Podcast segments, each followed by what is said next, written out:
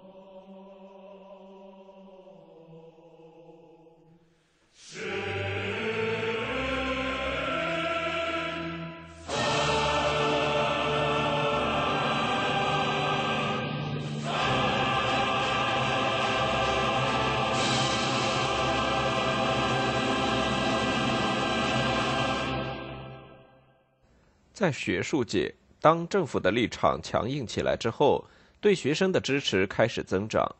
五月二十八日，一份由五百八十五名平津地区大学和学院教授和员工签字的正式支持学生抗议运动的声明公开发表。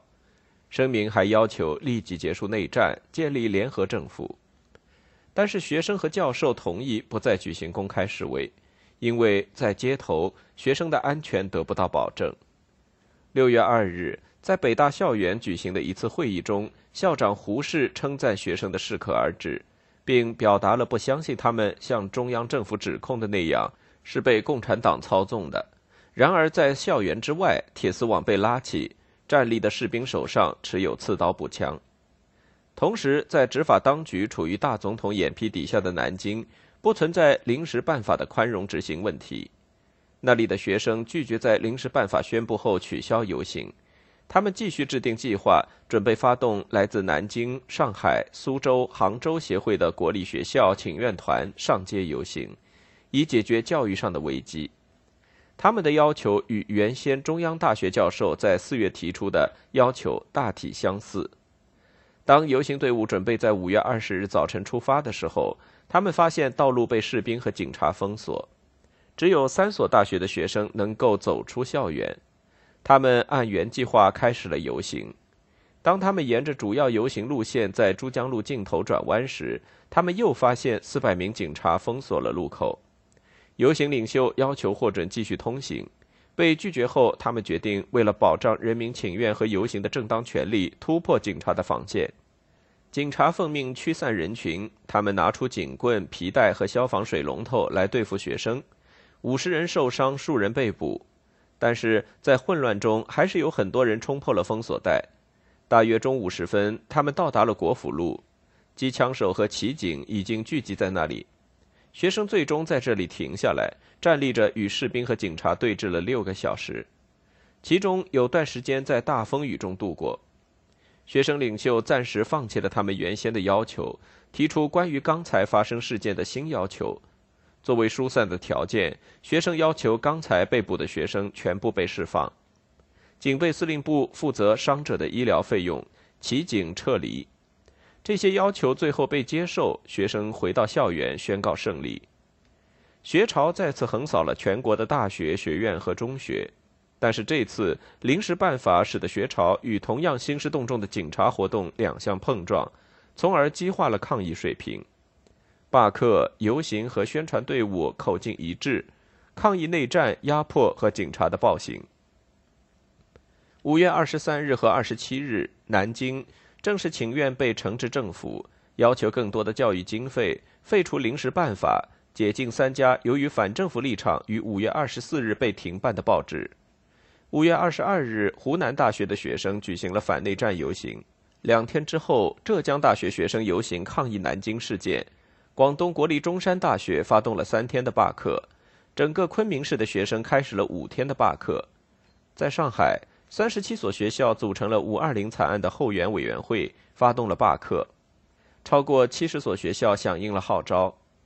除了释放在南京被捕的学生，政府对学生的主要要求置之不理。同时，学生们将六月二日定为反内战日，并为又一系列的全国示威拟定方案。当局方面则着手阻止他们。在五月二十日之后的两个星期，报纸充斥着包括殴打、擅自逮捕和劫持学生的事件报道。施暴者为包括警察、青年军、卫戍部队和便衣的各个执法机构。几个城市，包括沈阳、天津、开封、福州和重庆。宣布戒严令。除了三所上海被禁的报纸，天津临时实行新闻审查。学生领袖，特别是学生自治联合会干部，成了政府反击的主要对象。很多被便衣劫持后失踪。学生领袖、积极分子和疑似共党分子都上了黑名单。这些学生不是在校园外被抓，就是在对学校宿舍的夜袭中被搜捕。士兵和警察包围和封锁了有问题的学校后，安插在学校中的学生告密者和特务引领突击队搜遍房间和床铺。这类事件中最声名狼藉的一宗发生在武汉大学，在那里学生反抗者并不特别活跃。六月一日早晨，几名学生和至少五位教授被叫醒，带往等候在外的警车。整个校园在这个过程中清醒过来。一大批学生包围了一辆警车，阻止他的离去。警察数次开火，原意在人群的头顶对空鸣枪，火力却击中了寝室，三名学生中弹身亡，有两名站在寝室的台阶上，还有一名从窗口向外张望，还有五个受重伤。对死伤者的检查表明，他们的伤口系达姆弹所致，而达姆弹在国际法律中是被禁止使用的。该事件激起的怒火促使蒋介石发出谴责声明。他宣称，在这起事故中遇难学生不是共产党分子。武汉卫戍司令部警探队的头目最终被认定其对下属管束不力，负有责任。他被从岗位上撤职。不久后，他的尸体在长江被发现，据说是自杀。在重庆发生了一起相似的事件，也是发生在六月一日早些时候。近两百名学生、记者和报纸编辑被作为疑似共产党员遭到逮捕，在此过程中，两名学生被枪杀。在福州，三十多名学生在五月三十一日晚被逮捕。同样，在中山大学，数名教授和学生被拘留。在上海，上海法科大学、暨南大学、复旦大学、上海商科大学、上海医科大学和交通大学的宿舍受到袭击。在大同大学校园，便衣警察打断了会议，对学生团体干部多人进行殴打后，逮捕了他们。另外，宣传队的成员被逮捕，其中包括一些来自中学的学生。宣传队事实上是主动招致逮捕，因为他们经常在校园外举行活动，因而等于是故意违反临时办法。有一次，当交大学生收到消息，他们的一支宣传队被逮捕时，他们往同一地点又派遣了另一支队伍，继续第一支队伍的工作。学生推断，这将提供又一个机会，让更多的乡亲亲眼见到统治者的残暴。就像预想的那样，警察同样逮捕了第二支队伍，成员们不畏强暴，在警察局内依旧斗争到底。镇压立刻达到了目的。六月二日反内战日那天，街上基本没有活动，但是数起逮捕事件以及。伴随其间的暴力，远远没有将学生吓倒，而是进一步激发了他们的斗志。他们对政府法令和当地官员命令的藐视和违抗，表示出学生和政府间的针锋相对。正是基于此，让毛泽东在五月三十日写道：“对国民党斗争的第二条战线形成了。”五月事件的余波，在一九四七年的夏天依旧在继续。北平和上海的学生领袖快速行动，充分利用已经在学生中形成的势头，目标是将各专门的抗议联合会改组成更长期的组织。在平津地区，反饥饿反内战联合会在六月初被重组为华北学生联合会。六月十四日，代表们来到上海，与其他学生领袖一起筹建全国学联。建立全中国学生联合会的决定，据说在六月十五日左右的会议上作出。建立日期后来被定为六月十九日。在同一天，南京社会部和教育部命令联合会解散，理由是他没有在两个部内注册登记。学生不顾命令，在七月宣告联合会正式成立。政府随后宣布联合会为共产党外围组织，联合会随即转入地下，此后一直存在，直到一九四九年三月，在共产党的支持下，在北平重新建立。七月，被捕学生家长上海同盟成立，仍有五十名于五月被捕的上海学生没有受到正式的指控，却被羁押在狱中。家长们呈递了抗辩书，请求上海高级法院发出人身保护令。警备司令指责家长们的要求不合理，因为学生是根据戒严令被捕的。一九四五年十一月，为应对工业从战争时期恢复至和平时期期间发生的工人动乱，当局宣布了戒严令。自宣布以来，戒严令就从来没有正式解除过。很多学生在校园内被逮捕，或是在城市街头被绑架，并不是根据维护社会秩序临时办法被定罪。因为临时办法只处理公共事务，家长重申了他们的要求，并向警备司令部发出一份愤怒的驳斥，对他使用戒严令的合法性提出异议。渐渐的，学生被释放。到了八月中旬，除了五名学生外，其他人都回到了家长身边。虽然学生没有被正式指控，家长们必须签署声明，承认他们的孩子犯有扰乱治安罪。并保证他们将来在思想上和行动上不再在士兵和警察包围和封锁了有问题的学校时犯类似的错误。在昆明，学生家长联合会在十一月底仍在谈判，希望释放被捕学生和老师。宽大处理已列入黑名单，但暂未被捕者。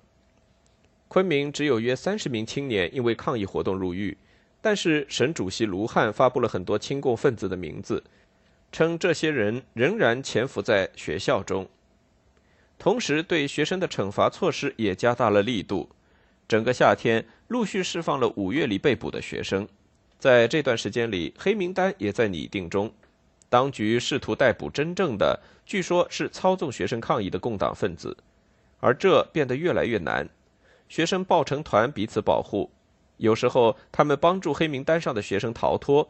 或作为整体与袭击队对峙，以阻止他们搜查。交大的学生有一次就是这样反应的。那天晚上，警察在宿舍区聚集，他们掌握的黑名单上有十六个名字。寝室中的所有人都被学校的紧急铃声叫醒，这是所有学校下令立即集合常用的办法。约两千名学生冲到外面，紧紧挽住手臂站立，与警察对峙，齐唱“团结就是力量”。这是一首中国学生最常唱的、根据《共和国战歌》曲调填词的歌。十六名学生至少暂时的被赦免。在另一次行动中，很多上海学生收到了信件，信件以市政府的指示告诫他们，所有曾被逮捕或名字曾出现在黑名单上但躲过一时的大学生，将不允许再继续留在校园内。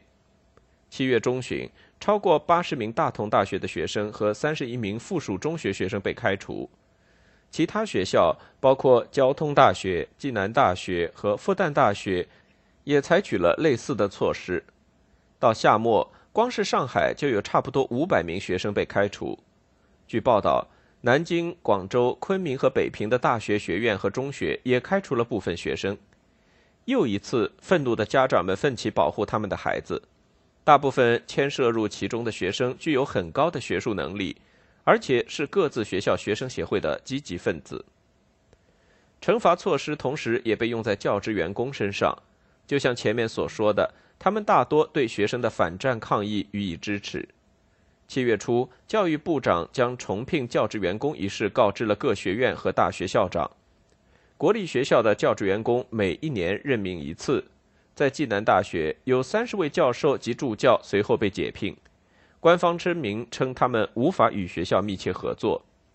约三十名复旦和二十名交大的教师也被开除。这种处理办法被纷纷采纳。有的个案提及了对学术能力的质疑，但是总体来说，解聘的主要原因是要除掉阻碍稳定的一切因素。引号中的表述是中山大学校长被问及学校解聘若干教职员工时给出的原因。招生是政府希望用以控制学生的另一条途径。国立学校一年级新生数被控制在最低水平，而有的学校过半的新生席位为新退伍的青年军预留。为了让青年军在复员后更好地适应平民生活，政府将他们送进夏令营。他们在夏令营中的训练课程包括对最近的五月学潮的检查，以及回到校园后工作方法的简要介绍，为的是使他们能够抵消学生运动中占优势的反政府路线。根据一则报道，这次的行动由新成立的国民党青年部和政府的学生运动领导委员会联合监督管理。最后，在八月下旬，教育部开始制定计划，削弱学生的自治联合会的权利和自主程度。十二月八日，该计划正式宣布，教育部发出管理自治联合会的修订条例。新条例将自治联合会置于各学院或是大学的校长或训导长的管理下，禁止曾因违反学校规章制度被处分或被留校察看的学生在自治联合会中任职，并严格限制活动范围。修订条例又另外引发了一长串学生和当地学校当局之间的争端。结束内战的要求当然不可能有什么突破性的进展。七月，政府下达了全国战争总动员，教授的薪水在八月上调，但是就像先前的工资调整一样，薪水的上调并跟不上生活开支的上涨。九月一日，在给校长胡适的一封信中。北京大学的教授请求发放能够维系生计的薪水，他们写道：“最近的工资调整简直是开玩笑。”至于学生的津贴，国家经济部发布了一份新规则，彻底取消国立学校的津贴制度，只发放数量有限的政府奖学金，奖学金获得者的比例被设定在新生数的十分之一。除了这个打击之外，很多私立学校的学费上调，使得很多学生无法在秋季返回校园。然而，就像前两次运动一样，反饥饿、反内战运动并不是因为实现了所提出的要求而变得具有重要意义。它的重要性在于它对学生运动的进一步发展和使得学术界逐渐与国民党政府分道扬镳做出了贡献。全国学联的组建完成了以几个月前的反美示威作为起点的程序。学生与政府的疏远最明显的表现是，他们反复拒绝遵守中央政府的命令。最典型的例子是学生对维护社会秩序临时办法的故意忽视。在一九四五年一二一运动中，罗伯特·佩恩动情地写道：“学生们执拗的决定，无视当地禁令，为死去学生公开列队送葬。”他将这解释为生者自己都没觉察出来的求死愿望，自私的想随他们的同学而去，成为烈士。没有人能用这种说法来解释学生在一九四七年五月的违抗。在南京街头，学生故意引发警察暴力；在上海，他们主动邀捕，以便更多人能够亲眼看见统治者的残暴。也许向往成为烈士的心情依旧存在。但是现在被自觉的政治动机支持着，学生的抗议运动已经发展成为一种打击政府威信的手段，在这一点上他们是成功的。根据一份在学运中做出的自我评价，反饥饿、反内战抗议使得学生团体在全国范围内的组织和联合成为可能，这样学生运动就能克服他们的暂时性、分散性和地域限制。这次的抗议同时吸引了更多的教授站到学生的一边，因为他是第一次把内战和与广大人口息息相关的问题联系在一起的运动，这有助于扩大反内战运动的支持基础，以及进而扩大对政府不满的基础。该报告总结道：这次的运动让更多人清醒地认识到，向国民党政府要求和平是徒劳的。共产党开始取得胜利之前的最后一系列全国性学生示威，发生在一九四八年四月、五月和六月。反迫害、反饥饿运动本质上是前一年反饥饿、反内战运动的延伸。对美国对日政策的抗议示威，归根结底来源于一种恐惧，即这一政策将使得美国或日本方面直接出面干涉，从而延长中国内战。在上一年中，学校颇不平静，但是抗议和示威总的来说局限于单个学校。有的事件的确引发了广泛的关注，但是这些事件在目标和学生活跃度上相对有限。比如，引发抗议的事件有：1947年10月下旬，国立浙江大学学生自治协会主席于子三在狱中据说是自杀；香港九龙旧城居民与警察对峙。一九四八年一月，上海同济大学开除七名学生，原因是他们违反了学校在学生选举方面的校规。学生和老师继续抗议经济困境和内战。一九四八年二月，约有一万人加入了新成立的上海学生自卫者联合会，提出了一系列要求，包括提高教师工资、增加教育的公共财政支持、保护入学权。因为很多学生因为经济困难不得不中断学习，学生领袖继续被严厉的对待。在二月上旬，北平有六名大学生被指控为共产党地下特务，并被逮捕。学生、教授以及大学官员站出来保护他们。被捕的学生中有四名被指控创办了社会主义青年团，该联盟据说是亲共组织。另一位学生的遭遇引起了最深刻的同情，他的名字叫邓特。从青年军二零八师退伍后，在北大学习，他被指控遵照华北学生联合会的指示为共产党工作。他的具体罪名为发表一份强报。他按照大学的规定在训导长办公室注册了这份强报，但是政治高层认为强报对政府的攻击太过激烈。北大校长胡适和训导长贺林都为这些学生，特别是邓特辩护。学校最终保释了邓特。在医院的病床上，年轻人描述了他怎样被殴打，怎样忍受了当时最常使用的酷刑——灌水和老虎凳。反迫害、反饥饿的新标语出现了。北平、天津、南京和上海的学生试图组织一场联合自卫运动。在四月初，北平研究所的讲师、助教和员工开始罢工。紧随其后的是来自平津七所主要大学。北京大学、清华大学、燕京大学、师范大学、中法大学、南开大学和北洋大学的学生举行的联合反迫害、反饥饿罢课。在四月份，抗议升级，在全国各城市，学生们罢课发起抗议。这些城市除了刚才提到的四个以外，还有杭州、武汉、重庆、南昌、兰州、沈阳、广州、长沙和福州。随着多事之五月临近，新一波的学生运动开始了，这就是反迫害、反饥饿运动。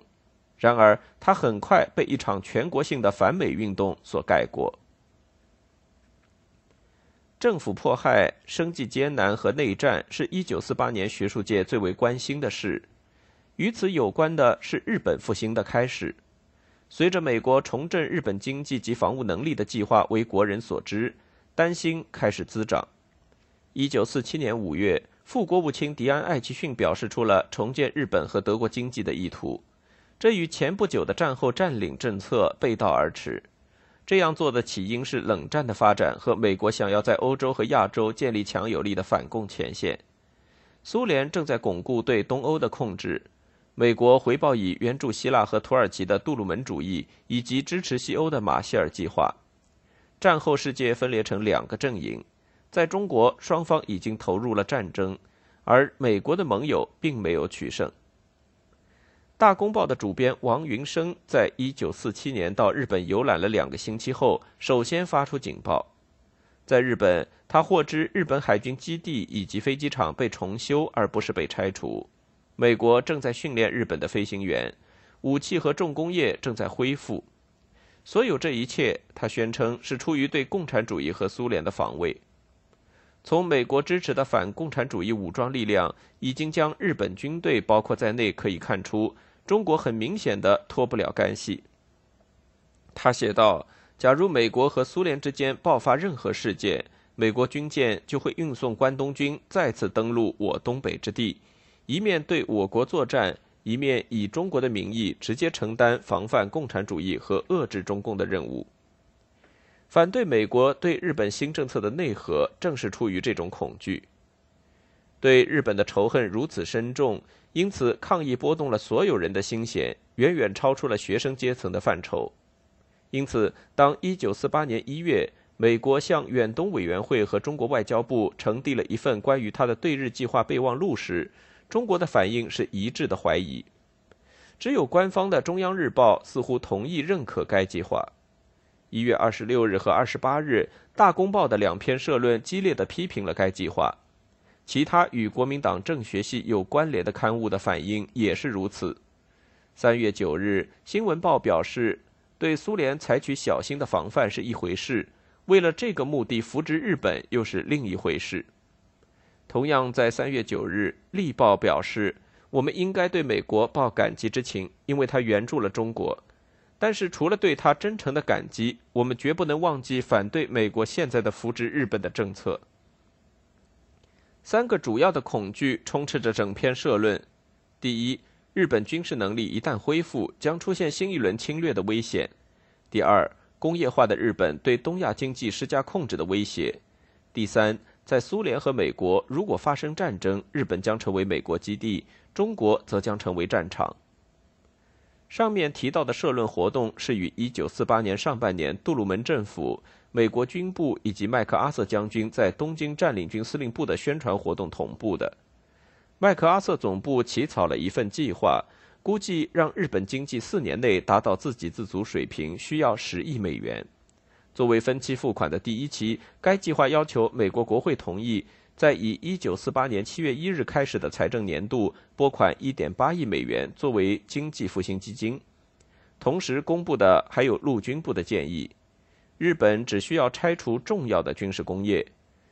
一开始预定移至亚洲邻国作为赔偿的次要国防工业将在日本保持不动，作为和平用途。3月20日，一支以纽约银行家珀西·约翰斯顿。以及美国陆军副部长威廉·德雷珀为首的委员会到达东京，作为到日本和韩国进行紧凑的实地调查任务的第一站。